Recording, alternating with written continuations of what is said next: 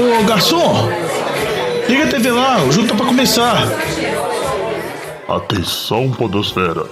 Vai começar NFL de Boteco.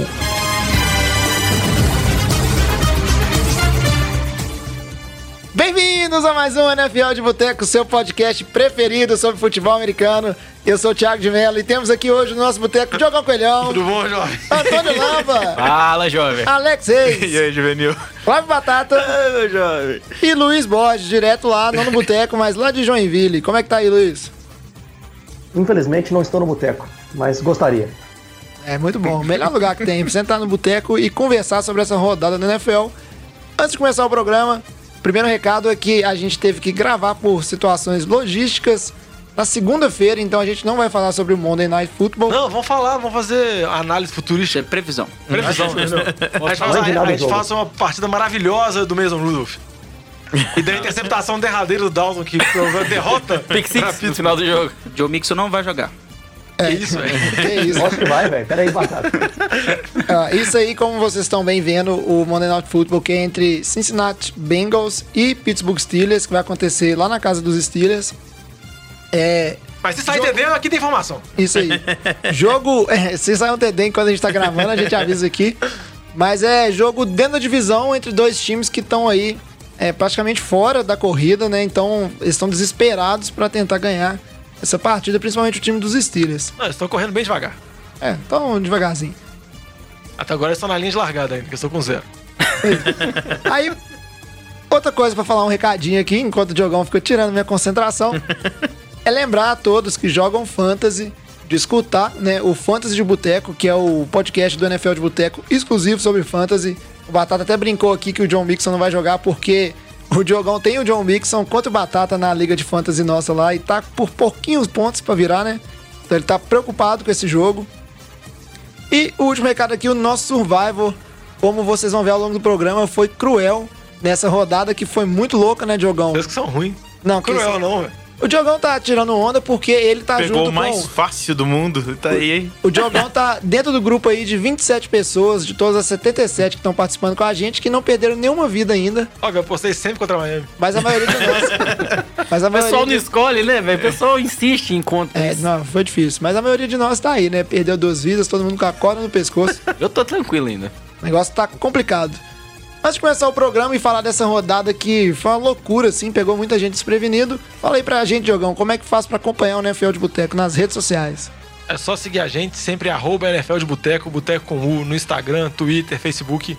E se quiser mandar uma mensagem com sugestão, sugestão de pauta, sugestão de papo de boteco, alguma dúvida pra gente, é sempre nfldeboteco, arroba gmail.com. Pode mandar uma mensagem que vai, vai ser sempre muito bem-vindo. É isso aí, então vamos logo pro programa que tem muito jogo pra falar. Ô Fábio Júnior, traz aquela porçãozinha de batata frita e uma cerveja gelada pra nós. E essa rodada ela foi muito cruel com os times que tinham a vantagem de jogar em casa, né, Diogão? Porque ficou um total de três vitórias apenas de todas as equipes que estavam jogando, né? Até agora, esse momento, a gente teve a bye week né, de 49ers e Jets, que não teve um jogo, e o Monday Night Football, como a gente bem falou, que não aconteceu ainda, mas de todos os 14 jogos, só três vitórias dos times que estavam defendendo. O que, que é isso? Jogar em casa não é vantagem mais? Ah, Eu acho que é vantagem, mas precisa de um time bom, né? A gente tem foram várias situações diferentes, mas praticamente quem conseguiu ganhar em casa foi Chicago venceu. Batatinha deu até É lógico, tem que ter um time bom. tem que ter um time bom. Ganhamos. É, quando, Pronto. quando trocou o QB deu uma melhorada, né, Batata? Mas vamos esperar pra elogiar. Mas foi Chicago, Saints. Saints e Giants. Os três times venceram. O Giants bateu o coitado do Washington. Mas outros times venceram fora de casa. Por exemplo, o Chargers não dá pra considerar que o Chargers joga fora de casa. Eles sempre jogam fora de casa. Então eles estão acostumados. No jogo contra Miami, eu acho que é mais casa pra eles. É, é neutro, né? Porque nenhum dos dois times tem torcida. É praticamente Londres. É. Teria É mais torcida em Londres. E aí, aproveitando, Diogão, que você falou da- dessa questão dos três times que venceram, vamos aproveitar aqui para falar de uma das características dessa rodada, que foram jogos onde as defesas atuaram muito bem, os placares foram baixos. Não que tenha sido necessariamente um jogo ruim, né? Para quem gosta de muitos touchdowns, com certeza o jogo pode ter sido fraco, mas para quem gosta de boas atuações defensivas, foram jogos bem interessantes. E a gente começa aqui falando da vitória dos Patriots de 16 a 10 em cima do time de Buffalo, né? Era esperado, jogando fazendo careta. O Lamba apostou lá no, nos Patriots e ficou tranquilo. Nada, nada, tranquilo, tranquilo não, né? Mas é um jogo bem emoção aí, ó. E vamos aproveitar aí que o Luiz, o nosso torcedor oficial dos Patriots, porque torcedor dos Patriots tem em todo lugar, né? Impressionante a modinha. Fala aí desse jogo, o que você achou do seu time, Luiz? Ficou aquém do esperado? O New England tava atropelando todo mundo, primeira defesa boa que pegou, só 16 pontinhos? Eu, desde a da semana passada, eu não, eu não gravei, né? Eu tive um pequeno imprevisto, mas eu já falava que eu achava que o jogo ia ser muito difícil, velho. A defesa do Buffalo não é brincadeira, a defesa do Buffalo é bem. tá muito bem armada, linebackers bons, tem um time de secundária também muito forte. O Davis White ali, que jogou muito bem, eliminou basicamente o Dorset e o Gordon do, do jogo. Mas a defesa do Patriots deu conta do recado, né? Praticamente ganhou o jogo sozinha, junto com os times especiais ali. O touchdown dos Patriots, que foram dois no jogo, um foi bloqueio de punt e o outro foi um touchdown que surgiu de uma interceptação do McCourty, que agora tem quatro interceptações nos quatro primeiros jogos. É, mais o Justin Jackson, que o JC Jackson, que fez mais duas interceptações nesse jogo. Então a defesa está com números meteóricos e históricos. Tomou um touchdown em quatro rodadas. Ainda foi um touchdown sofrido, né? De quarta para uma, milímetro, quando sofreu um ali do Josh Allen. Foi um TD que a bola foi parar na linha de 20 jardas depois. É. O Josh Allen deu uma cortada.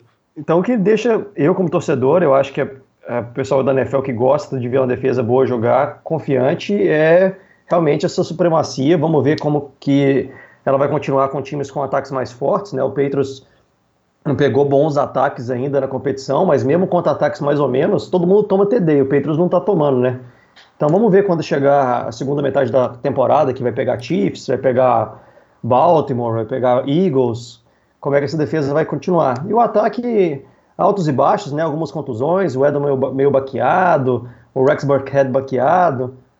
Vai ser assim, e no final o tio Bill vai resolver, e na final de conferência vai ser Patriots e Chiefs aí, como todos já esperam.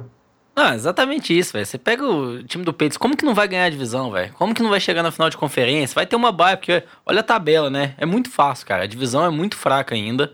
É, Buffalo, como o Luiz falou, velho, a defesa vem muito bem, velho. Foi o primeiro jogo na história do Brady que ele terminou sem touchdown, com um rating abaixo de 50 e com acho que menos de 4 jardas por passe. Foi a primeira vez na história dele. Talvez tenha tido um dos piores jogos da carreira. Mérito total para essa defesa de Buffalo, sim. É, o ataque do Patriots também, né? Se a gente for pensar, quais são as peças ofensivas ali? É, o jogo aéreo, que é o Eldman que tá machucado, o Dorset, Josh Gordon. Josh Gordon, que daqui um jogo pode estar suspenso. Então, assim, não tem Tyrene. Então, esse time do Patriots tá indo muito bem aí por conta de adversários fracos. A defesa vindo jogando bem. Mas eu acho que esse, o lado ofensivo do Patriots tá deixando a desejar um pouco. Lógico, falar, ah não, mas contra Miami, Jets fez muito ponto, mas olha contra quem jogou, né? Assim, ainda vai demorar quantas rodadas pra inventar um time de verdade, né? Vai pegar só o time do Ravens, talvez vai ser o melhorzinho na nona rodada, cara. O Giants tá chegando aí, velho. Não, então, de verdade, time bom, vai ser só o Ravens. Pô, vai, vai- vai pegar o Washington na próxima rodada. velho. Washington. O Washington pode dar três QBs no mesmo jogo. Então, assim, Como você se prepara, como você se prepara pra isso? É. Então, acho que assim, o, o Patriots aí, do lado ofensivo, tem que ter uma melhora um pouco. Eu acho que o que a gente tá vendo. É, o Antônio Brown poderia ser uma ótima peça ali, mas sem o Antônio Brown não tem ninguém de destaque ali na, pra receber bola, não, velho. Acho que tá bem limitado. É, o Eldo Manene é um jovem, machuca bastante. Então acho que tem que ter alguns ajustes aí pra melhorar o ataque também. Não, e só pra falar um pouquinho de Buffalo, que já falaram sobre os Patriots, acho que a defesa de Buffalo realmente é pra valer, uma defesa muito boa, colocou muita pressão sobre os Patriots. Teve a situação do Josh Allen, que jogou uma partida muito ruim, foi uma das piores partidas dele. Olha que as, as atuações dele na carreira curta dele na NFL não são nada demais, mas ele foi muito errático contra os Patriots. Teve interceptações muito fáceis. Mas tem a situação dele, que ele saiu por causa de uma pancada, saiu por concussão, é dúvida pra semana que vem e na outra semana o Buffalo tá de bye, então é muito provável que Buffalo vá usar o Matt Barkley na semana que vem contra Tennessee. Mas fica a dúvida se talvez com o Josh Allen, por ser um QB mais dinâmico, talvez pudesse ser alguma ameaça com as pernas, ele conseguisse converter. Porque o Buffalo perdendo por seis pontos, teve um field goal errado, foi duas vezes na red zone dos Patriots, não pontuou, foi interceptado, teve aquelas situações, mas trouxe muita dificuldade. Jogão, Mas- só, só lembrar também que o, a- o tanto que foi a defesa foi forte que eles fizeram dois three and out com o time do Patriots, né? Fez, Foi não, muito não, bom, assim, o- segurou O bastante. Brady ficou bastante desconfortável com o Buffalo. E eu queria fazer só uma pergunta pro Batatinha. O Batatinha é o especialista de defesas aqui. Batatinha, você acha que o Buffalo pode ser chamado Chicago DFC? Uma Não. defesa óbvia, ótima com QB ruim? Não. Não, não. Eu vou, vou discordar disso Eles não daí. chegam nem perto. É, porque o Josh Allen tava jogando bem antes desse jogo e o Trubisky a gente não viu jogando bem. Então, assim, acho que tem essa ressalva. Não, obrigado. Enquanto os caras ficam aí fazendo Ô, ô, bullying. Tio, deixa eu comentar só uma coisinha aqui.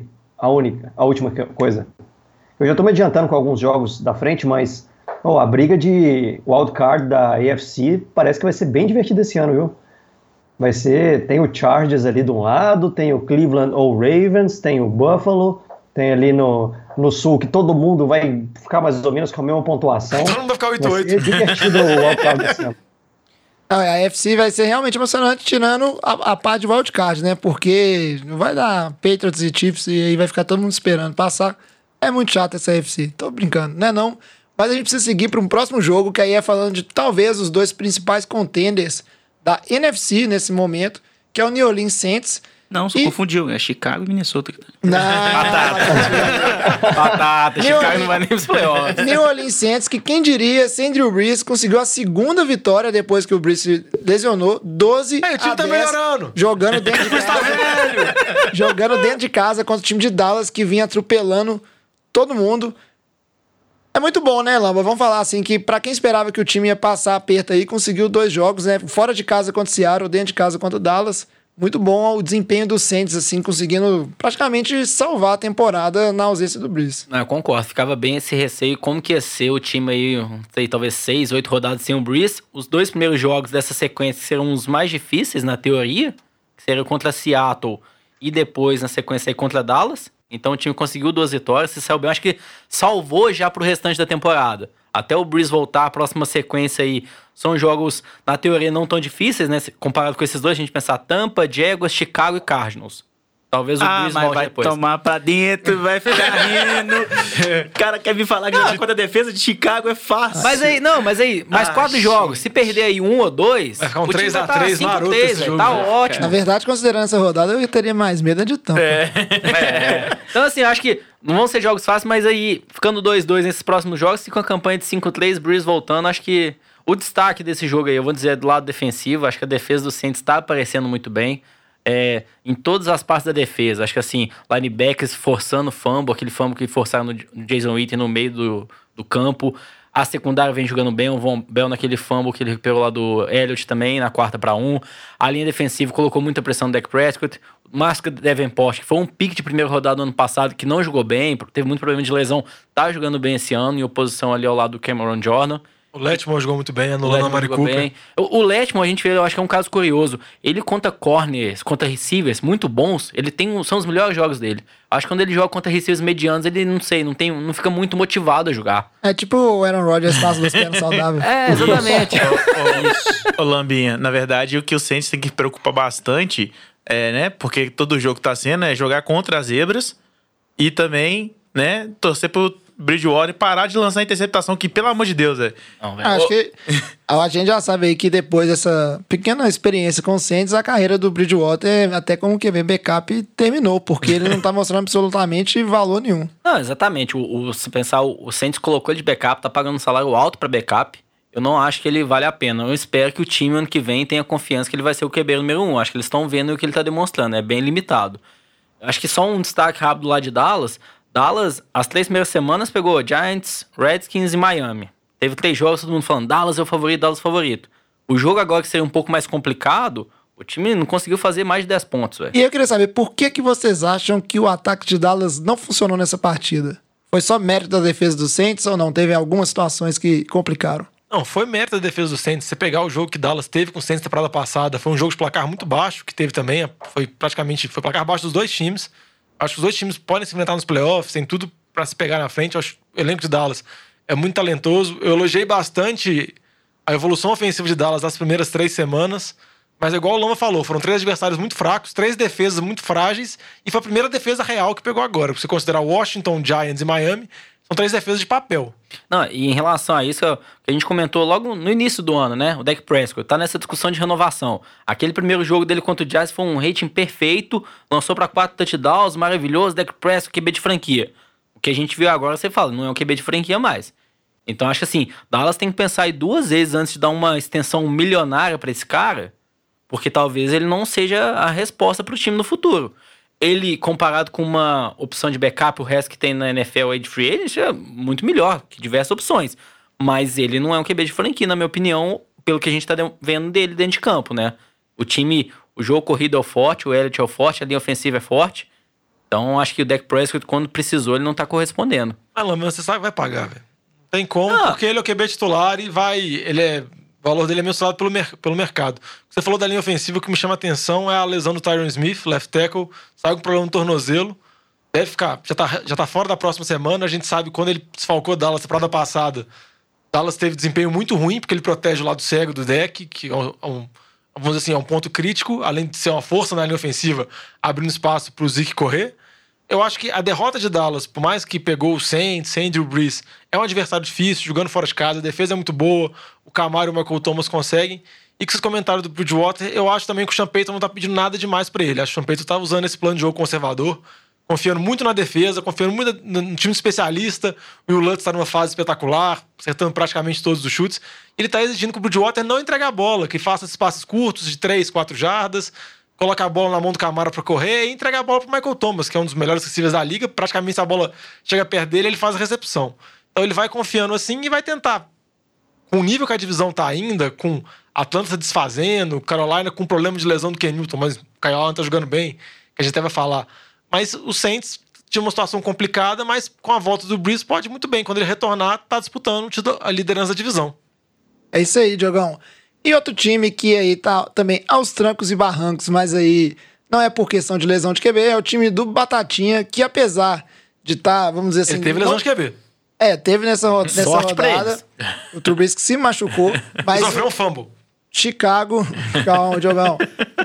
Chicago conseguiu mais uma vez sair com a vitória dentro de casa, 16 a 6 em cima, em cima do time do Vikings, jogo dentro da divisão importantíssimo. E quer queira, quer não, com a derrota do Packers para os Eagles, que a gente vai falar mais pra frente no programa, Chicago tá ali empatado, né? Em, em vitórias e derrotas com Green Bay, três vitórias, uma derrota. Então ele tá, continua firme na briga dessa divisão. A única derrota, inclusive, veio pro time dos Packers na rodada 1, né? No jogo de abertura da centésima temporada da NFL. E aí, Batatinha? Eu, eu acho que o bonde Tru- Trubisky, assim, você já abandonou, mas o seu time tá convencendo, cara. Não é um time ruim. É, não, é, igual a gente sempre, apesar da brincadeira, da zoeira toda, o que eu sempre falei sobre Chicago continua se, se valendo que é um time de defesa que precisa correr com a bola. Porque não tem QB. Nunca teve QB. Até quando foi pro Super Bowl, tava com o Rex, Rex Grossman de QB, né? Dizendo- Sexy Rex. Sexy Rex. Então, assim, é, é um time que, que marca ponto com, com touchdown corrido ou de defesa e não deixa ninguém marcar ponto. É, sempre foi assim que Chicago venceu e é o jeito que ele tá, que tá jogando contra, contra bons ataques, contra Green Bay, contra Minnesota, né? Diferente desses outros times que a gente estavam comentando até agora, que é um time bom jogando contra time ruim, que os ataques não rendem nada, então é, os jogos de Chicago todos tiveram pontuação baixa até agora, porque a defesa segura e, e o, e o ataque não consegue pontuar. Mas com a, com a saída do Trubisky, eu achei que o Chase Daniel jogou muito melhor que ele. Eu acho que levanta, sim, uma possibilidade de disputa pelo titular aí. É, apesar de que o Matt Nagy, ele, ele é um cara que, que, que gosta do- de, de enfatizar que ele valoriza os jogadores dele. né? Então, assim, eu não sei se ele valoriza o Trubisky o suficiente para deixar o Chase Daniels do banco quando o Trubisky voltar. É, bem provavelmente o Trubisky vai perder mais jogo, né? Não foi só esse. A lesão dele deve durar mais. Pelo menos o próximo jogo ele não deve jogar. E com a, com a, a saída do, do Trubisky e a entrada do, do, do Jace Daniel, eu achei que o time desenvolveu mais o campo. É igual o jogão vive zoando, né? Que o Trubisky só dá passe abaixo de 5 jardas. O Chase Daniel deu, deu, um, deu uns 3, 4 jardas, uns 3, 4 passes ali de, de 10 jardas ou mais. Alguns completos, bem, bem bonitos até pro Allen Robinson, pro Anthony Miller e tal.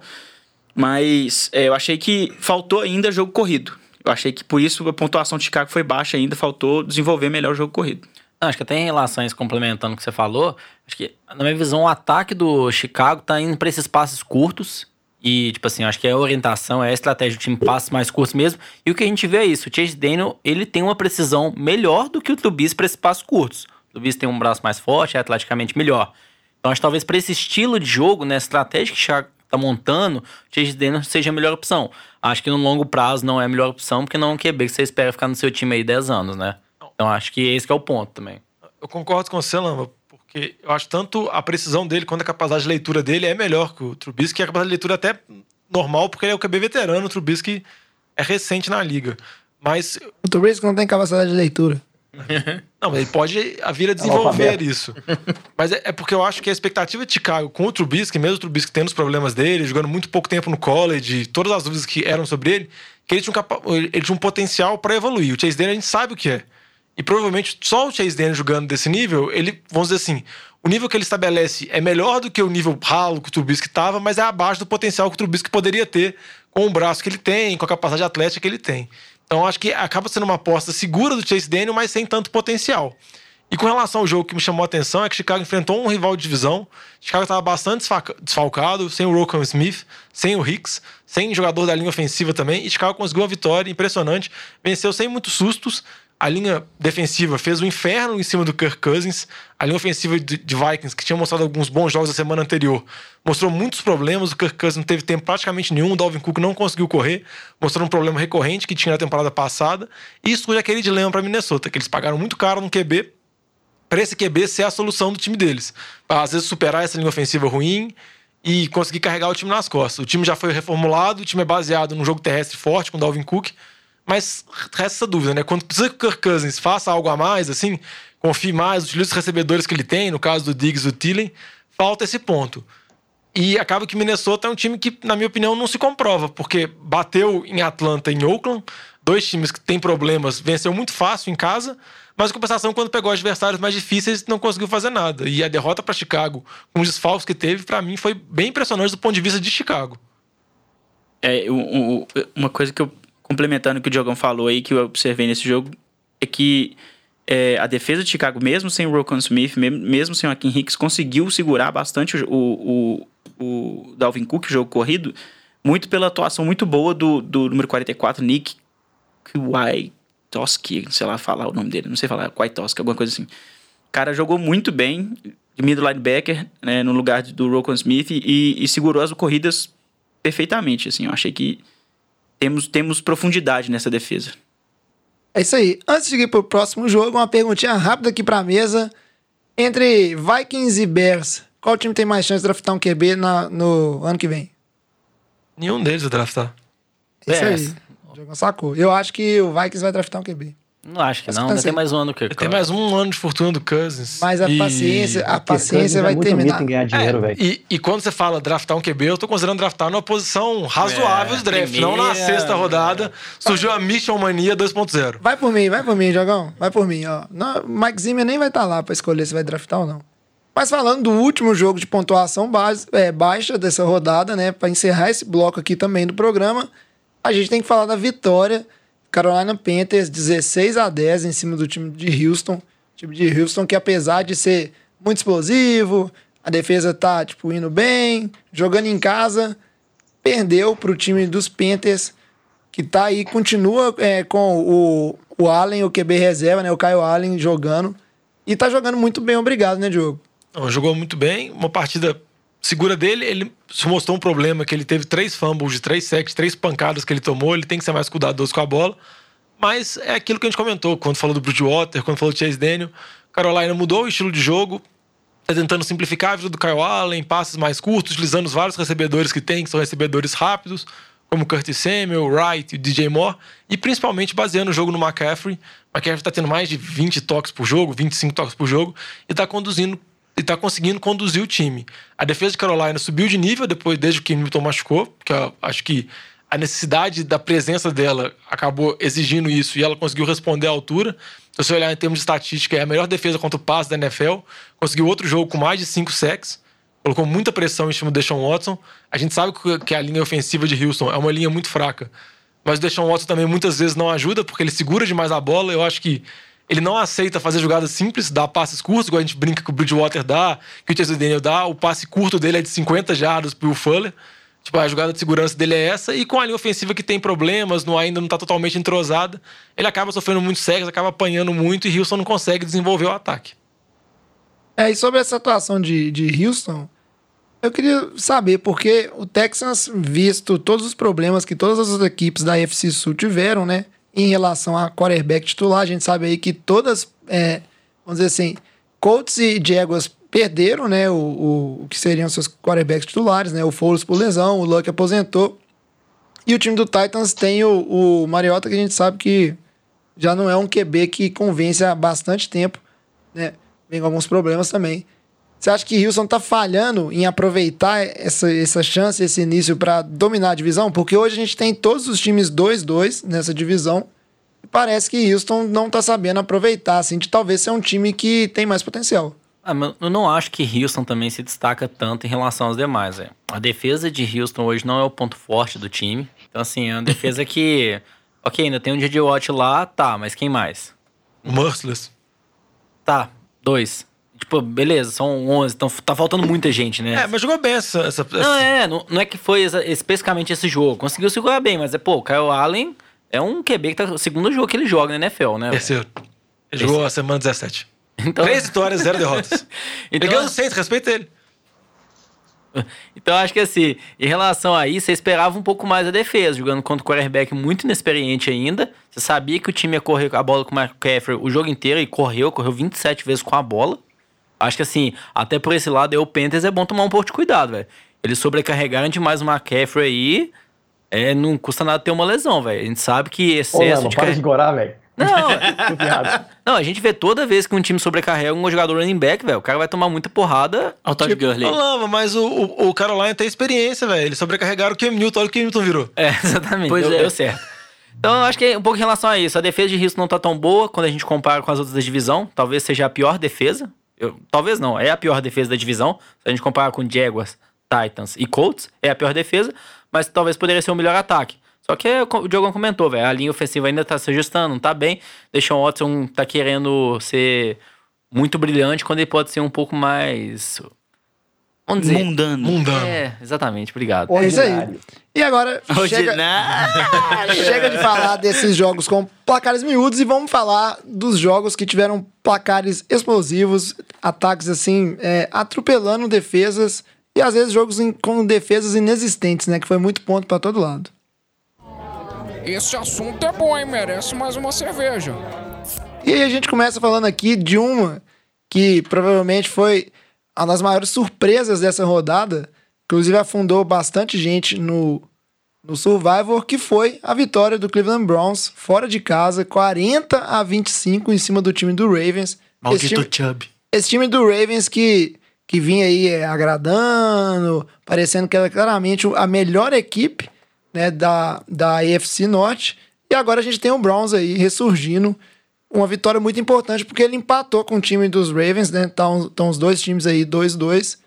E a chance, né? A divisão, vamos dizer assim, tá aberta. Antes de fazer uma análise do jogo, eu só queria fazer um pequeno comentário a respeito da NFL, que eu acho que a gente acaba levando muitas das nossas análises nesse primeiro mês, muito ao, ao máximo ou ao nada.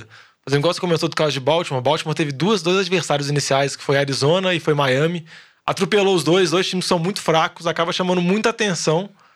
E depois chegam adversários mais reais, e aí já pensa que o time não vale nada. A mesma coisa de Cleveland, já tinham duvidando com relação ao Fred Kitchens, se ele deveria ser ou não head coach do time. Agora já pensa que deu tudo certo, porque o time tá na liderança. Então, acaba oscilando muito. E a, a- a impressão que eu tenho com isso é porque, como a NFL praticamente não tem pré-temporada, muita coisa é surpresa pra gente. A, gente. a gente acaba interpretando muita coisa nos primeiros jogos como se fosse verdade absoluta. Então, acaba tudo oscilando muito as análises. Com relação ao jogo, o que me chamou a atenção foi o tanto que o Chalé brincou aqui, tanto que o Chubb correu, quanto que a defesa de Baltimore, que to- ano após ano era uma das melhores defesas da liga, Baltimore sempre remodelava a defesa, liberava jogadores mais caros, conseguia desenvolver outros. Essa temporada parece que eles fizeram muito investimento no ataque, que foi apostar no Lamar Jackson, dar condições boas ao Lamar Jackson desenvolver. Acho que a defesa ficou um pouco, dizer assim, desprestigiada e eu acho que a defesa não tá conseguindo manter o nível. Mas que ela foi bem contra a Arizona foi bem contra a Miami, ela teve sérios problemas contra o Kansas City, que é normal todo mundo ter problema. E esse jogo contra Cleveland chamou muita atenção. O Chubb correu muito bem, teve um TD de 88 jardas. Landry teve mais de 150 jardas após a recepção, jogo da carreira dele. Ele quebrou vários tackles. E Cleveland venceu fácil, sem muito problema, sem nem precisar do Adel, que é a principal arma do time. Em relação ao defesa de Baltimore, aconteceu foi esse desmanche. Perderam o Eric Riddle, perderam o CJ Mose, perderam o Terrell Suggs. E não, re... O fizeram, uma- Smith. não fizeram reposição das peças. É que ele- eles sempre perdiam jogadores, mas eles sempre draftavam um ou outro, é, não quatro. É, e muitos, mas muitos linebackers eram desenvolvidos lá. Só que eu acho que chegou um ponto que uma hora acaba. Exatamente. Aí o time nos últimos drafts também, ele resolveu investir bastante em ataque. ataque. Eles draftaram Pra- 500 Tyrants não, 200 exato. receivers. Pra, vamos dizer assim, munir, pra achar dois. munir o, o time com, com as armas assim ofensivas, até porque o time de Baltimore teve, passou por problemas igual a, a Chicago tem passado de ser um time que tinha uma defesa expressiva, mas não produzia nada ofensivamente. Aquela época que o Joe Flacco ainda tinha aqueles problemas na- nas costas lá e não conseguia lançar a bola direito. E todo mundo criticou muito, né? Esse- um ataque sem ataque você não vai ganhar na NFL. Até né, em relação a isso, acho que a gente viu que Baltimore não é um time favorito para Super Bowl. É um time candidato aos playoffs? Sim, mas é um time que tem diversas limitações. Do lado defensivo, a gente tá vendo aí como que é uma defesa fraca ainda, é uma da- das melhores defesas, nem de perto uma das melhores defesas da NFL. Do lado ofensivo, a gente viu como que você ganha desse ataque. É, manda blitz em cima do Lamar Jackson o jogo inteiro, cara. Assim, ele não é bom no passe, como ele é bom correndo com a bola, como ele é bom saindo do pocket. Então, assim, você pressionar ele, colocar mais blitz, cercar, você também impede o jogo corrido para progredir, você vence esse time. É, é- não é vencer simplesmente, né? Mas é a tática para vencer o time de- do Ravens. E do lado de Cleveland, eu acho assim, Baker Mayfield foi toda aquela hype no ano passado, né? Lógico, um time que só perdia e começou a ganhar. A gente, não viu o Baker Mayfield jogar tão bem esse ano ainda, né? Como o Diogão comentou, o Baker Mayfield teve mais de 300 jardas, mas o Landry teve que mais de 150 jardas depois de recepção. Então acho que o Mayfield ainda não demonstrou. Esse jogo talvez não foi necessário tanto ele demonstrar assim bom rendimento. Então acho que é, é algo a se ver ainda esse ano. É o Mayfield um, um jogo melhor pra gente ter mais confiança nesse time do Browns aí que no início da temporada todo mundo falava que era candidato ao Super Bowl. É, eu- E, não, só rapidinho, é que o que você comentou, Lamba, que o Mayfield foi bem na temporada passada, ele realmente foi bem, mas ele começou a desenvolver mesmo quando o jogo terrestre de Cleveland funcionava. Que no- no- na segunda parte, quando o, o Kitchens assumiu o coordenador de ataque, ele focou muito no jogo terrestre, o Chubb começou a correr muito bem, isso tirou muito a, a- pressão do Mayfield e o ataque de Cleveland funcionou. E a gente via nas primeiras semanas que o time tentava ser um time, porque tinha muitos alvos agora, ele tentava ser um time mais voltado pro ataque, mais voltado pro passe, e o Mayfield não conseguiu ir. Eu acho que talvez dando esse passe atrás, tentando focar um pouco mais no jogo terrestre. E também ele conseguindo arrumar a química dele com o Adel, eles conseguiram entrar na mesma sintonia. O Adel começar a ser utilizado mais em situações de red zone, porque praticamente ele não recebeu nenhum passe dentro da red zone. Por Cleveland, a gente sabe a capacidade que ele tem de receber bola, de se livrar do marcador. Eu acho que tudo tem Cleveland tem como para se desenvolver, mas eh, como eu falei antes na pré-temporada, eu acho que é muito cedo falar para esse time que tem chance de Super Bowl, nada. Eu acho que esse time numa divisão que tá em aberto, com os problemas de Pittsburgh, para Cincinnati e Baltimore com as falhas, tem tudo para disputar a divisão, que não é uma divisão das mais fortes. É, eu achei bom porque realmente, como você falou, Diogão, deixou a divisão aberta e nada melhor na NFL do que a disputa, como o Luiz também falou aí antes aí. Quanto mais aberto tiver a disputa pros playoffs, mais a gente se diverte. Uma, O torcedor, curiosi- torcedor dos peitos falar isso é fácil, né? uma curiosidade, a curiosidade do time de Cleveland, do time dos Browns aqui é que as duas vitórias vieram fora de casa, né? Então até agora a torcida dos Browns não teve a alegria de comemorar uma vitóriazinha em casa esse ano. Eles estão acostumados com isso. Tá, isso aí, Diogão. Pisa no carro dos outros. Agora, já que o Lamba falou aí pra gente o, o segredo pra ganhar do time do Baltimore, eu quero ver se o Lamba sabe o segredo pra ganhar do time dos Chiefs, que parecia que ia perder nessa rodada. Né? Quem que pegou o Chiefs no Survival mesmo? Vitinho. O Vitinho. O Vitinho não tava acreditando. Detroit com liderança, jogando bem, mas acabou que o Chiefs, no finalzinho, vira esse jogo também, 34 a 30, lá na casa dos Lions. E aí, Lamba, como é que faz pra ganhar do time dos Chiefs? Porque dessa vez pareceu que ia, mas não foi. Ô, Jovem, eu, só, eu vou, eu vou só invadir aqui, mas é porque tem um comentário que eu acho assim: o que você não pode cometer de erro é não entrega a bola pro Mahomes faltando dois minutos ainda pra ele virar o jogo. Por isso que eu falo que ano passado o Patriots chegou no Super Bowl, ganhou o Super Bowl porque ele ganhou o Tony Cross no overtime. Se não fosse isso, Mahomes tinha ganhado. Mas o Bill Belichick, ele treina o Tony Costa. não, pode ser. É treinado. Assim, de A verdade. galera treina to- coin toss correndo ladeira. Lá em Na neve. Saiu, saiu lá naquela, naquela parada lá na, Na neve. Subir na neve. É, pra você ver. Subindo com raquete de tênis no pé, jogando co- moedinha pra cima. É, aí chega em Kansas, naquele tempo bom, suave. é suave. Ninguém prevê até Os, ca- os capitães do time do Pedro, enquanto não acerta pelo menos 80% do coin toss, eles não podem sair da... Não, não recebe o salário do ano. Não, em relação ao time do Chiefs, é, de verdade, eu acho que não tem como você parar completamente o Patrick Mahomes, cara. É, a gente tá vendo aí, a gente já comentou isso no- nos últimos episódios, ó, desde que, que ele começou a jogar, né? Talvez a gente tá vendo o início aí de um dos melhores jogadores da história da NFL, velho. Esse jogo que ele foi. Teve um jogo ruim. Você fala assim, ah, não, não passou pra nenhum touchdown, mas você viu que quando o time chegou no goal line, eles correram muito com a bola. Eles não, não passaram. E isso funcionou. Eles conseguiram marcar touchdown, assim, dois touchdowns dessa, dessa forma. Então acho que foi uma decisão que deu certo. Fo- Foi essa tática ali de goal line correr com a bola. Não foi passar. Eu acho legal o Lan falar o jogo ruim e o time fez 34 pontos. Teve uns três fumbles no ataque e o time pôs pontos pra caramba. Tipo assim, tem, tem time que tem QB que deseja esse jogo ruim pra vida. Não. Mas foi um jogo ruim do Mahomes. É, exatamente. O jogo ruim do Mahomes, mas ainda assim, no final do jogo, ele foi clutch, velho. O cara chegou na hora que precisou, ele conduziu o time pra campanha da vitória, velho. E, e como eu comentei, correu com a bola bem, então assim, não teve o TD na mão dele, não tá na estatística, mas assim o cara teve um jogo bom. E pra ele foi um jogo ruim. Se a gente comparar com qualquer outro quarterback que a gente fala aí, esse jogo fala, nossa senhora, é, Mitch Trubisky teve um jogo desse, meu Deus, é o futuro do Chicago. Então, sem cutucar. Não, Bridgewater, se tivesse um jogo desse, você fala, meu Deus, é o QB só do Saints. de graça, né? Cara, Eu acho que- Eu tô na minha aqui, cara. Não fiz nada com o Lampa, já tá então, eu acho que assim, se a gente pensar, o Tarek Hill tá machucado, o principal receiver do time, até teve contrato renovado. Eles têm o que? Ah, o Travis Kelsey e uns receivers calouros ali. Sam Watkins. O Sammy Watkins. Mas ainda assim, aí o running back, Tá o McCoy, tá que foi baleado. dispensado de Buffalo. E tá baleado. Darren Williams, que é um calor. Então, assim, o time coloca qualquer peça ali e funciona, porque o Mahomes conduz o ataque tá salvando. É lógico, a atenção é a defesa do Chiefs. A defesa do Chiefs não tá parecendo bem, velho.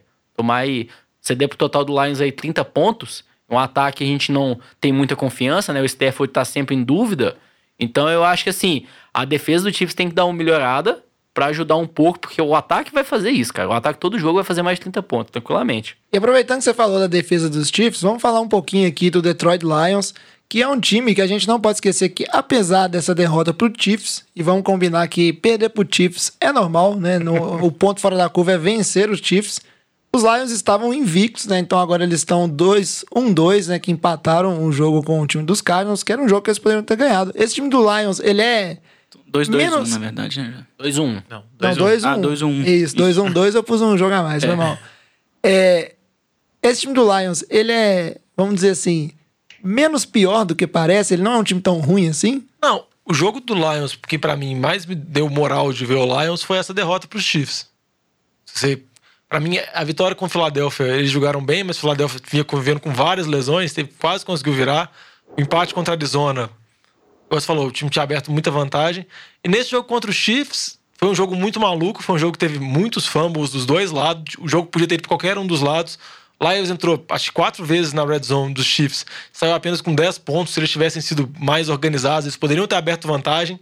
Se eles tivessem chutado goal, eles poderiam ter vencido o jogo. Então é um jogo factível de, deles terem conseguido ganhar. E eu acho que depois desse jogo, antes, quando o Lions estava invicto, eu não acredi- acreditava Lions na possibilidade nenhuma. Depois desse jogo, eu acho que o Lions tem alguma chance de disputar playoffs, alguma coisa do tipo.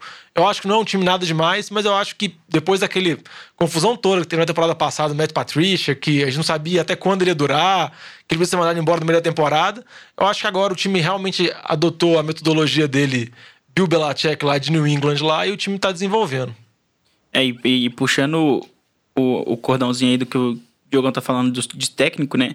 Eu acho que a gente tem que dar o devido mérito também ao bigodudo, né, velho? Porque o Andy Reid tá fazendo com que o Mahomes vire a, a, a estrela da NFL. É, não dá pra falar que o Mahomes tá fazendo tudo sozinho isso é, ele é o, o, o, né, o santo graal da bola oval. Não, o cara é um, um excelente prospecto, um cara que tem muita vontade de ser o melhor jogador da história, mas que tá tendo a, a tutoria exata que ele precisava ter pra virar o, o melhor da história. É, o Andy Reid é muito foda. Ele Não, jogou um ano atrás o Alex Smith, que a gente sabe que faz muita diferença. E, e ele tem os talentos. Não, mas eu tô falando sério uso certeza. facilita. Com certeza. Mas duas estatísticas do Mahomes rápidas aqui. Era, foi o primeiro jogo do Mahomes em domo, no estádio fechado. Todo mundo espe- esperava que ele, sei lá, ele ia lançar 700 jardas, 80 TDs. Porque, teoricamente, é mais fácil dar passes quando o estádio tá fechado. Ele acabou. Então ele joga melhor quando venta, é isso que você quer dizer. Igual é o Rodgers joga Não, melhor com uma perna. Eu, eu, não, eu acho E que ele eu- joga eu- melhor quando o estádio é fechado, mas foi uma situação de jogo. Eu não- e outra eu- coisa, eu é só, ter, só, só pra falar, terminar, Jorge. É o terceiro jogo na carreira dele que ele não faz TDs. Em toda a carreira dele, ele tem, acho que, terceiro jogo. E quebrou uma sequência dele que vinha longa de vários jogos que ele tinha to- pelo menos dois TDs. Acho que tinha mais de 10 jogos seguidos com pelo menos dois TDs. E a sequência foi quebrada agora nesse jogo que ele não fez nenhum. Não, beleza, cara. Ó, Eu- O Detroit tá aí, Tigo, só pra ficar tirando vida no survival do povo. É o- eles estão é é eles estão aí na liga pra Ah. isso, é o propósito do time. Tá ameaçando mesmo. Agora eu, eu fico pensando quem escuta no NFL de Boteco, que escuta o pessoal falar aí que o Mahomes lança melhor quando tá Eu batendo não falei isso, bola. A sua estatística, E que o- a, a sua mente estúpida fez isso. a E que o só. Letmore, cornerback do Saints, ele joga melhor contra receivers bons e contra receivers ruins ele não joga bem. Ele tá desmotivado. É isso aí. Então, é Mas, premissas ah, do NFL de boteco. Esse cara mediano aí, eu não vou marcar esse cara. Mas é isso aí. Ele vai dropar. E aí, já que a gente falou, né, do último invicto, né, junto com os Patriots da AFC, que é o Kansas City Chiefs, vamos falar de um time que perdeu a invencibilidade na semana, que foi o Green Bay Packers. Tava chegando aí 3-0, jogando em casa contra o time dos Eagles. time do Eagles que tá baqueado assim no sentido de deixa escapar uma vitória, mas joga, não joga, Ele convence. tá baqueado de lesão também. Isso, tá baqueado de lesão. Mas conseguiu uma vitória importantíssima, né? 34 a 27 fora de casa, lá no Lambeau Field. A gente sabe que é bem difícil. E aí o Packers não tá mais invicto e eu acho que o Eagles ele passa a convencer mais do que nunca que é um time que não dá pra, vamos dizer assim, descartar o Eagles de maneira nenhuma de uma corrida pra playoffs, né? Não, não dá pra descartar. O Eagles tem um dos melhores elencos da NFC, tem um bom QB, tem uma boa comissão técnica. O time vive convivendo com problemas de lesão. Chegou a perder três, quatro recebedores no mesmo jogo, vários convivendo com lesão, problema na linha ofensiva, jogador de defesa. Mas o time conseguiu se superar, conseguiu essa boa vitória. Poderia ter ganhado de Detroit na semana anterior, foi por muito pouco. E o time tá indo, eu acho que vai continuar disputando. O, acho que o receio do torcedor do Eagles era Dallas abrir vários jogos em vantagem enquanto o Eagles estava passando por essa fase ruim, pelo menos agora tá um jogo atrás, não tá tão desanimador a, a situação dentro da divisão. Mas o que me chamou mais atenção com relação ao jogo foi ver Green Bay e me lembrar muito Green Bay de um ano atrás, dois anos atrás. É o clássico Green Bay do Aaron Rodgers, do Mike McCarthy, que é um ataque totalmente voltado pro Rodgers, que é entrega a bola e se resolve. Que o Aaron Rodgers vai fazer jogadas malucas, vai conseguir muitas jardas. A defesa não vai conseguir segurar muita coisa. O Aaron Rodgers produz muito, consegue números espetaculares, mas no fim das contas não é o suficiente para vencer. Que tudo que parecia com o Mestre LaFleur, de tentar mudar, quando chegou, quando pegou um adversário mais difícil, quando precisou, tem o Aaron Rodgers lá, que alguém podia ter dúvidas sobre o desempenho dele, que ele não vinha jogando tão bem nessa semana, mas voltou aquelas mesmas situações anteriores. Ele fazendo mais de 500 jardas, carregando o ataque, mas no final das contas, a gente sabe que, mais que o Aaron Rodgers seja bom e seja um dos melhores QBs da NFL, ele não vai conseguir trazer a vitória sempre sozinho. Ele vai precisar de ajuda, vai precisar de auxílio e vai precisar desenvolver o jogo terrestre, melhorar o, o- a, a- defesa contra o jogo terrestre de Green Bay. Eles reforçaram muito, tinha uma defesa muito. teve números muito bons nas primeiras semanas, mas contra o jogo terrestre tá tendo problema nesse jogo contra o Eagles. Jordan Howard e o Miles Sanders correram com muita facilidade, conseguiram produzir muitos bons números. Fica essa dúvida. E a divisão norte da NFC está em aberto, com Chicago, Green Bay, Minnesota. É, olha aqui, eu- vocês lembram que eu previ que ia cair três times dessa divisão no, playoffs, né? E Lions também. Lions tá Duvido. 2-1. Pois é. Ô, Diogão, isso aí, velho, tudo corrobora com o que você disse no início do programa, né? Como é que a NFL, no, nessas primeiras quatro semanas, o mês de setembro, vamos dizer assim, ela é volátil, né? Um time que tá com uma defesa muito boa nas três primeiras semanas, todo mundo elogiando, depois tem um jogo muito ruim, que você não consegue nem entender o que aconteceu. Essa semana aconteceu isso com vários times. É, essa pré-temporada, vamos dizer assim, subestimada pelas equipes, faz com que os primeiros meses, um mês e meio, até, acho que diria até a semana seis, assim, aconteça esse tanto de rodada maluca que você não sabe muito bem o que esperar dos times.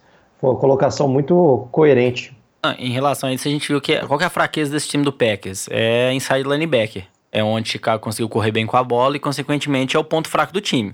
Da defesa. Minnesota correu o Dalvin Cook, teve um jogo de mais de 100 e tantas Exatamente. Então, jardas. assim, parando o jogo corrido ali pelo meio da linha, o linebacker, isso que tá sendo o problema. Tá pressionando bem o quarterback, a secundária tá melhor. Então, acho que quanto a isso, é um problema que eles podem tentar resolver. Ainda assim, o time tá 3-1, velho. É, ninguém, acho que talvez esperava que o Packers tivesse 3-1, assim. Como a defesa jogando nesse nível que tá jogando. Assim, de quatro jogos, teve três jogos muito bons, né? Então, acho que é mais pontos positivos do que negativos aí nesses quatro jogos. E o ataque, com como tá muito no início ainda dessa parceria, né, do Rodgers, eu acho que ainda vai se desenvolver melhor. Eu espero, acho que na metade da temporada esse ataque tá muito mais bem desenvolvido. E o time pecou na, na red zone. O time teve muito mais jardas, quase 500 jardas, com um pouco mais de 300 jardas do Eagles. Na red zone ele teve uma quarta descida que não converteram, teve uma interceptação no final do jogo. Então acho que pecaram na red zone no momento mais, na parte mais importante do campo e consequentemente aí perderam esse jogo. É isso aí. E já que a gente tá falando de jogos com é, muitos pontos né, e placares elásticos, vamos falar agora do jogo que teve a maior pontuação e o placar mais elástico de todos, e talvez o jogo mais surpreendente, que a gente inclusive escolheu para ser o jogo NFL de boteco da rodada. NFL de Boteco Game of the Week. E é lógico que vocês já devem estar adivinhando que jogo é esse. É a vitória do Tampa Bay Buccaneers, 55 a 40 em, time, em cima do time dos Rams, lá em Los Angeles. Perdi vida, inclusive. Tô muito Você vai parar de apostar em Tampa Bay, jovem? Contra, contra- Tampa Bay. Contra Tampa Bay? Ah, cara, eu não sei. Eu sou perseguido por Tampa Bay. É uma coisa horrível que acontece comigo. Isso que dá. Os piratas são malignos. Pois é. Agora, você não torce mais pro Você não Tampa, pode- velho. Torce pro Giants. você Para não com pode- isso. Você não pode zoar. Mas o fato é que foi um jogaço, assim, muito, muitos pontos, inclusive com o James Winston pegando fogo, né? Dando uma dor de cabeça aí pra comissão técnica do- dos Buccaneers, que agora tem que pensar seriamente, né? Se renova ou não renova. Ele começou muito mal, mas parece que vai melhorando. Vamos acompanhando isso ao longo da rodada. Agora eu quero saber, é quem me explica o que, que aconteceu nessa partida? Como é que o- os Buccaneers foram tão dominantes ofensivamente? E como é que o time do Rams não conseguiu reagir em casa? Isso lembrou muito o jogo entre Kansas City Chiefs e, e o Rams no ano passado, que também foi um placar muito elástico, onde as defesas desapareceram e só os ataques fizeram alguma coisa. E Saints e Rams também, né? É, isso sempre com o Rams envolvido. Sempre tem o Rams. Mas no início dessa temporada, a defesa do Rams vinha jogando muito bem. Melhor que o ataque, vinha conduzindo o time às vitórias. E acabou que nesse jogo contra o Tampa Bay, a defesa não conseguiu fazer nada. O Rams, que tinha uma das melhores defesas contra passe, tomou várias jardas. O, o Chris Godwin teve o jogo da vida dele, mais de 12 recepções, mais de 150 jardas. O Rams estava conseguindo anular boa parte dos slot receivers. Chris Godwin, que era dúvida para o jogo, foi muito bem. Igual o jovem comentou, o James Wilson foi muito bem, conseguiu mover a bola o campo todo. Tampa Bay chegou a abrir 21 a 0 mudou completamente o plano de jogo do Rams. O Rams praticamente não tentou quase nenhuma corrida, toda jogada era o Goff armando para dar passe. O Goff teve mais de 500 jardas, ele quase deu quase tentou quase 70 passes, que é o recorde da carreira dele por mais de 15. E eu vi uma entrevista do Todd Bowles depois do jogo falando que foi o plano de Tampa, óbvio que falar depois que aconteceu era mais fácil, que ele falou que a ideia de Tampa era tirar as bolas da mão do Todd Gurley e colocar a bola nas mãos do Goff e apostar num tiroteio mesmo e confiar que o James Wilson poderia ganhar com relação ao Goff, que acabou acontecendo. O Goff produziu muitos números, conseguiu conduzir o time a cruzar o campo, mas ele teve três interceptações, um fumble, e poderia ter tido muito mais desperdício de bola no jogo. Foi uma situação, ele ele não teve um bom jogo, apesar dos números elevados. Não, é, em relação a isso, acho que se, se a gente pegar o Goff, né? Ele não teve um bom jogo. É, se a gente considerar que eles acabaram de renovar o contrato com ele, tornando o QB mais bem pago da liga, acho que assim, é um pouco do que eu tinha comentado do Dak Prescott, velho. É, o Goff, ele teve a primeira temporada muito ruim, quando o Shane McVay chegou, virou brilhante. Então, assim, junto com o McVay, eles se desenvolveram, um ataque muito bom. Só que a gente tá vendo que o Goff, sozinho, ele não carrega o time nas costas, como a gente compara com o Mahomes. Tá aí o Lamba, nosso olheiro de QB, sempre matando a carreira dos quarterbacks. Né? Não, se a gente, Olheiro, não coveiro de QB. Não, tem, tem boatos que eles estão falando assim: ah, não, o Mahomes vai receber 40 milhões ao ano. Paga. Porque olha o que o Mahomes faz, olha o que o Dak Prescott faz. Então, assim, o Mahomes você vê ele sendo brilhante em todos os jogos. Quando precisa, ele é brilhante. O Dak Prescott não, o Goff não. O Goff, até estatística em jogos que ele passou a bola mais de 40 vezes, ele tem 3 vitórias e 7 derrotas. Então, talvez no momento que você mais precisou dele, que ele mais passou a bola, que era pra ele conduzir, carregar o time nas costas, ele não tá conseguindo. Então, o Chama que veio é uma mente brilhante, é um dos melhores head coaches da NFL. O Rams tá totalmente certo de ir com tudo nele, tipo, investir nele, manter ele lá por muitos anos. o Goff talvez eles possam se arrepender daqui dois anos de ter dado essa extensão gigante pro Goff, pagar desse alto salário. O time do Rams tá ficando, acho que um time mais previsível. É, não estão correndo bem com a bola, estão só passando. Todd Gurley quase não correu com a bola, só recebeu muito passe, né? Então acho que tá ficando um time previsível. Eles têm que focar um pouco mais no jogo corrido e não ser esse time só de passe, que eu acho que não vai dar certo pelo que a gente tá vendo, né? É, desde o final da temporada passada, a gente vê todos os times que enfrentam o Rams falando todos estão indo com algumas jogadas muito específicas para, por exemplo, evitar as corridas laterais do Gurley, que geralmente é uma característica muito boa dele, forçando o Gurley a correr pelo meio. A gente sabe que o Rams nessa temporada reformulou boa parte da linha ofensiva, então tá tendo problemas com isso. O Rams não consegue estabelecer o jogo terrestre. Esse jogo, como eles tomaram, começaram a perder de muito, eles mudaram completamente o plano de jogo e foi isso. E com relação à tampa, o que chama a atenção é que se não fosse o field goal errado do Gay contra os Giants, que era um field goal fácil ser acertado, então podia muito bem estar 3-1.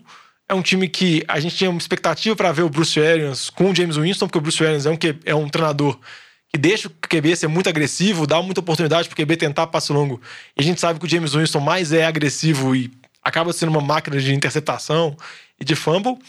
Mas o Carson Palmer até deu uma entrevista no início da temporada que trabalhou com o Bruce Arians e falou: ó, provavelmente o James Winston vai demorar um tempo para entender o esquema e ele vai evoluindo jogo após jogo. Se você olhar os números dele, cada jogo com o Bruce Arians ele tá desenvolvendo mais. Óbvio que ele não vai repetir essa situação dele. Mas mesmo assim, acho que o torcedor de Tampa pode ter um pouquinho de esperança, talvez, do Winston virar. Então, uma estatística que eu tinha visto, o que justifica talvez um pouco desse time do Rams aí, essa baixa de produção do ataque nos últimos jogos.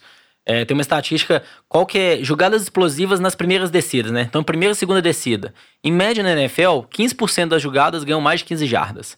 Nos dois últimos anos, o time do Rams e do Chiefs vinham muito bem, na casa aí de 20 a 25%, os dois times. O time do Chiefs esse ano subiu 30% das jogadas. Se pensar um terço das jogadas, eles conseguem mais de 15 jardas, jogadas de primeira e segunda descida. O time do Rams caiu, tá em 10%, então tá abaixo da média da NFL. Como não tá correndo bem com o Gurley, é, passar na primeira e segunda descida talvez fique um pouco previsível. Então acho que com isso, primeira e segunda descida tá comprometendo o time, eles estão forçando muito na terceira descida e tá acontecendo isso que a gente tá vendo aí. É. E de seguir pro nosso speed round aqui, só comentar, né, um- uma coisa importante, é que com essa derrota do Rams, caiu mais um dos invictos da NFC, e aí o único invicto que sobrou foi o 49ers, que inclusive assumiu a liderança da divisão, né? Não Porque fez não jogou nada, essa semana. não fez nada, caiu pra cima, é isso aí, mas a gente tem que curtir a liderança enquanto a gente tem. E agora vamos fazer o speed round, porque a gente não deixa nenhum jogo de fora na NFL de boteco, tirando o Monday Night Football, porque ele nem aconteceu ainda.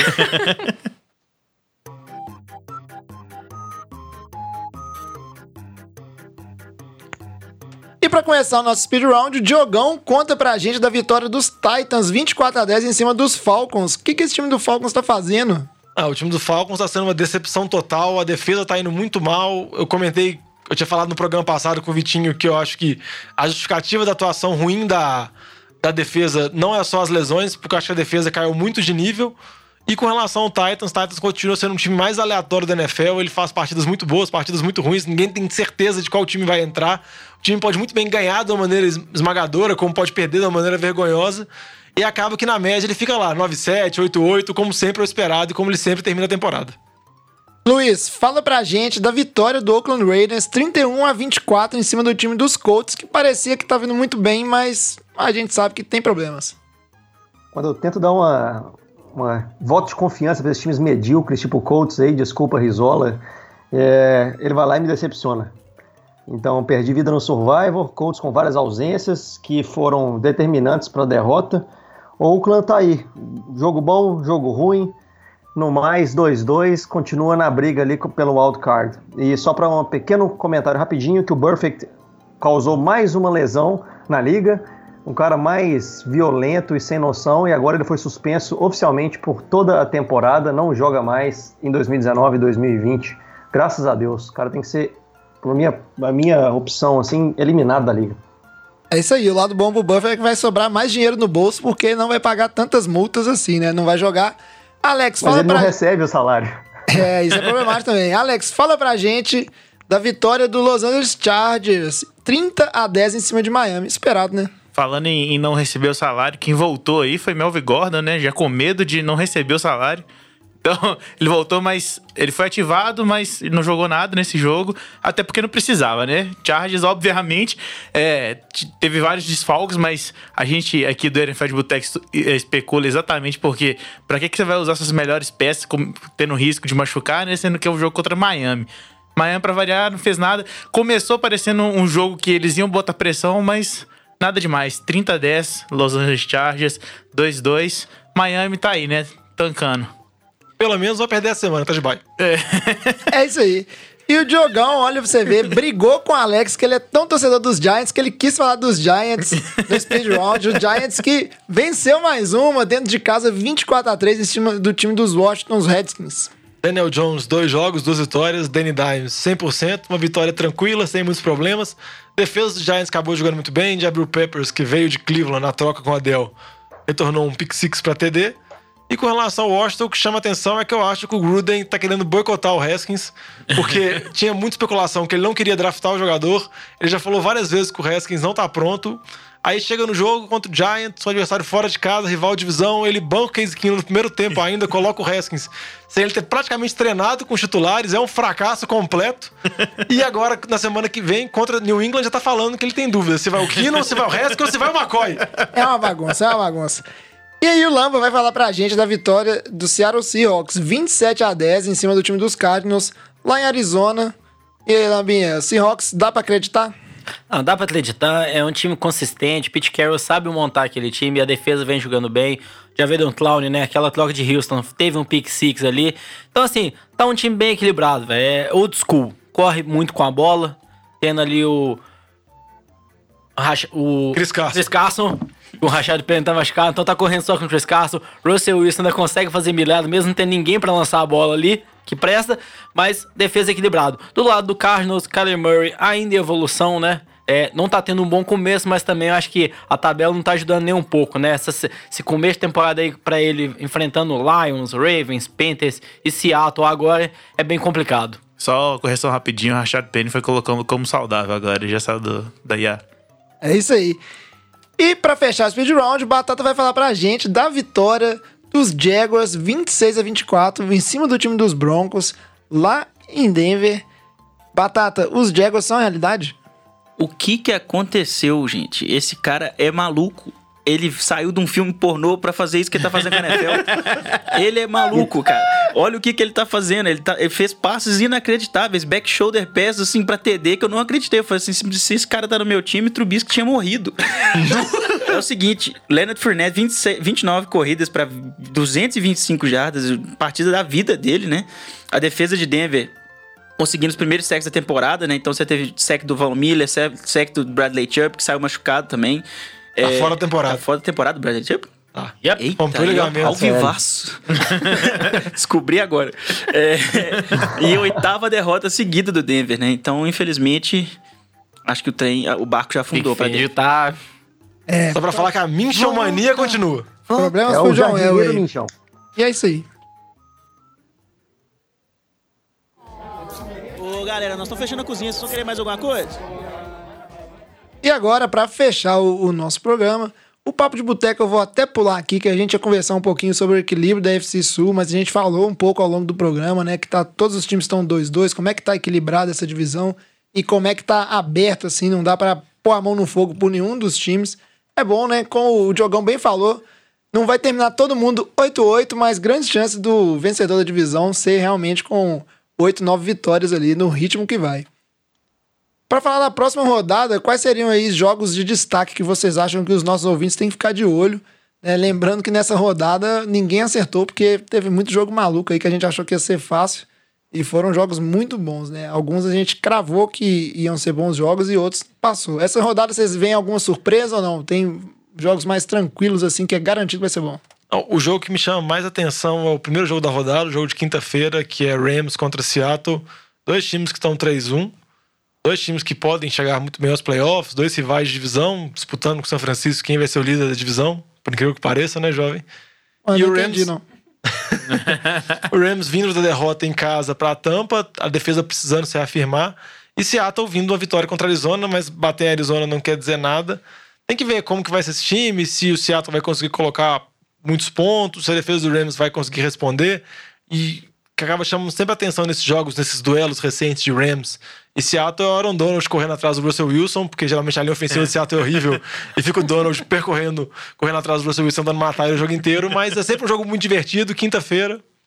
Não, até em relação a esse Aaron Donald, a gente não tá ouvindo falar muito dele, né? Eu tinha lido em algum lugar que ele tá sendo dobrado, acho que em 70, 80% das jogadas. E das jogadas que ele não é dobrado, ele vence 75% aproximadamente. Não, ele é triplicado em algumas jogadas. Tem três caras dando. É sem noção, por isso que a gente não tá vendo falar muito dele, tá sendo muito dobrado. Eu concordo com o Diogo, eu acho que esse daí é o melhor jogo. É, dos outros jogos que a gente olha aí, eu acho que talvez dar um destaque aí pro Green Bay? Packers, é, Dallas, Green Bay, né? Dallas. O time do Dallas decepcionou essa semana. Então, assim, espera-se aí jogando em casa agora um, um desempenho melhor do ataque. E o time do Green Bay também, né, vindo de uma derrota. Acho que os dois times aí vão querer ganhar, porque essa NFC a gente sabe que é difícil. Os dois times aí estão 3-1. Então vão querer a vitória e ver aí como que vai ser se o time do Dallas consegue dar uma recuperada ou não essa semana, viu? E não custa nunca assistir o jogo do, do Kansas também, né? Não, esse eu não assistiria porque não vai, vai jogar a céu aberto, vai bater o ventinho na bola, Mahomes vai passar por cima. Diogão garante essa vitória. Eu só acho que um jogo que eu vou ficar de olho também é o jogo entre o Bucanias e o time do Saints, porque vai ser uma, uma experiência interessante ver se essa evolução do Bucanias contra a defesa do Saints, que é muito, muito, muito boa. Então, com certeza, se o James Winston tá mostrando alguma evolução, ele não vai lançar quatro interceptação, que é o mais Ele provável. lançou um pick six no último jogo, velho. É, mas vai que ele evoluiu mais um tiquinho. É, o jogo, ficou, o, dois. jo- o jogo 45 a 40. Por um momento, deu a impressão que o Rams ia virar. É, velho. É isso aí. Ó, o último jogo também, só pra chamar a atenção aqui, já pra falar que a gente não fala do seu time. Jogo de segunda-feira à noite, Cleveland indo enfrentar São Francisco em casa. São Francisco vindo da Bahia, se Invicto. preparou duas semanas invicto pra enfrentar Cleveland, que, Tomou um sacode na segunda. que, vamos dizer assim, que conseguiu bater Baltimore, tá vindo embalado agora. Acho que vai ser interessante ver a linha defensiva de São Francisco, que jogou muito bem as três primeiras semanas contra Cleveland. Odell versus Sherman. Vou estar de férias, vou fazer tirar gosto lá em casa. Vai acompanhar essa vitória. Se o Foreigners começar a perder, eu vou cê- expulsar todo cê mundo. fazer tirar gosto e beber, mesmo se não tivesse de férias, jovem. Lógico, é meu time jogando.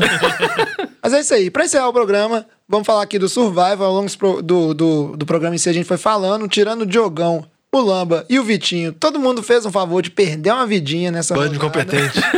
Então já tem várias pessoas aí com a corda no pescoço. A gente fica zoando que o Alex e o Lamba morreram rápido ano passado. Esse ano o trem tá... Não, e, e o que chama, e o que chama atenção é que o Luiz entrou na sequência boa, viu? Ele tá desgringolando e descendo ladeira abaixo, viu? É, um triplo X. Esse aí foi. Two in a row, eu tô quase no terceiro aí. Mais um strikeout. É, um pouco disso é reflexo de como esse, esse ano tá um pouco imprevisível. E esse como vocês são incompetentes. É, como vocês não sabem escolher time. E como, infelizmente, não tem Miami pra todo mundo escolher aí pra jogar contra. E Miami tá de baia semana, hein? Agora eu quero Realmente ver. tá bem equilibrado. Todo Mas- mundo acha que Arizona seria Miami também, né? Só É, que não é tá um assim. reflexo, a gente vê, ó, não, não existem, só tem agora três times, né, invictos, e um deles é o 49ers que tá de bye, e muitos times que estão aí 2-2, então isso é sinal que a temporada tá realmente bem equilibrada, imprevisível nesse início. Então vamos começar agora, ou só falar as apostas essa semana, eu não quero nem saber, eu vou de Patriots contra Washington, eu não posso morrer mais, vou gastar meus piques em time bom, tudo na sequência agora, porque é hora do desespero, não é hora de arriscar. Exatamente, também nessa linha aí, apostando contra o Eagles em casa contra o Jets, né? Jets com, sei lá, qual QB que vai jogar lá. Luke Falk, né? É, eu, eu, eu vou fazer um win-win situation aqui. Eu vou votar em Minnesota. Se Minnesota ganhar, eu tô vivo. Se o Giants ganhar, é isso aí. Cara, isso é um absurdo, velho. É. Isso é vergonhoso vergonha, votar contra o próprio vergonha, time. velho. Eu não acredito que você fez isso. Eu acho que não devia valer. O Ja- O Alex é torcedor falso do Giants. Esse Diogão Isso aí, que- Diogão, você que é o true. raiz. Eu quero ver, eu quero ver Diogão postando semana que vem no Patriots contra o Giants aí e falar isso. Eu vou de Baltimore. A gente sabe que o Giants ganha dos Patriots, velho. Que eu vou fazer isso? Arriscadíssimo. Esse Baltimore aí, hein? Arriscadíssimo. Fora de casa, hum, divisão. Mas eu não consigo ver outro Batatinha vai ver no jogo de segunda, mesmo o Rudolph destruindo e ele tremendo a base Daqui a semana pouco, aí, seguinte. falta, falta uma hora pra começar o jogo, pra começar a tremer na base e ver o Mason Rudolph pegar. Não, mas o. Sinceramente, Baltimore tá muito melhor do que Pittsburgh. Não tem como. Não é possível. É, mas... Luiz, fala pra gente aí o seu palpite. Eu já tô perto da morte.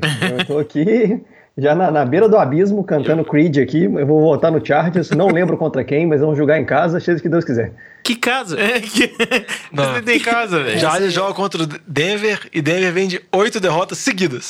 É um, É, é um bem, lá. Eu sabia que eu tinha feito a boa escolha. Escolha no Survival é uma ótima escolha. Mas o Chargers gosta últimos de dar uma entregada, viu, Luiz? Ele gosta da paçoca, eu sei, velho. O Vitinho não está aqui com a gente hoje, mas É a aposta dele vai pro Houston Texans, que vai jogar em casa contra o Falcons. É, É, engraçado que eu não consigo sentir confiança em quase nenhum palpite da galera. Pois é. Não, postei no Eagles, é contra o Jets. E o Diogão, esse Diogão sortudo na rodada onde ele é o último a escolher. Sobrou quem pra você, Diogão? Ó, eu Não sei como, velho. Ela passou o time, velho. Ué, eu, não- eu não tinha como escolher, senão É, tinha nem eu. Como eu disse, Luiz, como eu disse que vocês não sabem fazer palpite, são incompetentes, por isso vocês estão morrendo. Eu vou apostar em Kansas City jogando em casa contra os Colts. É isso aí. Esses são os nossos palpites. Depois, é, quem tá lá no Survival com a gente, não esqueça de marcar o palpite lá. Posso tá informação também, aqui Manda rápida? pra gente qual que seria o seu palpite, que a gente gosta de saber o que, que os ouvintes estão achando dos nossos palpites e em quem eles apostariam. Posso dar informação rápida aqui, jovem? Pode. Pittsburgh e Cincinnati ainda está 0x0. É isso aí. Não começou ainda. Não começou Ele jogo. não sabe quando a gente está se gravando. Nossa senhora. O cara enganando a gente. Eu bem, eu eu olhei pro relógio aqui e falei, como assim? Tava pensando. Mas eu tava concordando, né? Quem sou eu pra ficar aqui discordando desse podcast?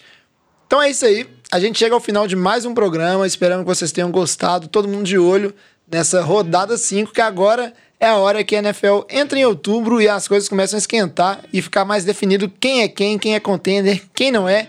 E a gente vai seguindo junto nessa temporada com vocês. Escutem e divulgam o NFL de Boteco, sempre arroba NFL de Boteco, Boteco com U, Twitter, Instagram, Facebook e mande mensagem pra gente no NFL de Boteco, arroba gmail.com. É isso aí. Traz a saideira, fecha a conta, passa a régua e até semana que vem. Falou! Valeu, um abraço.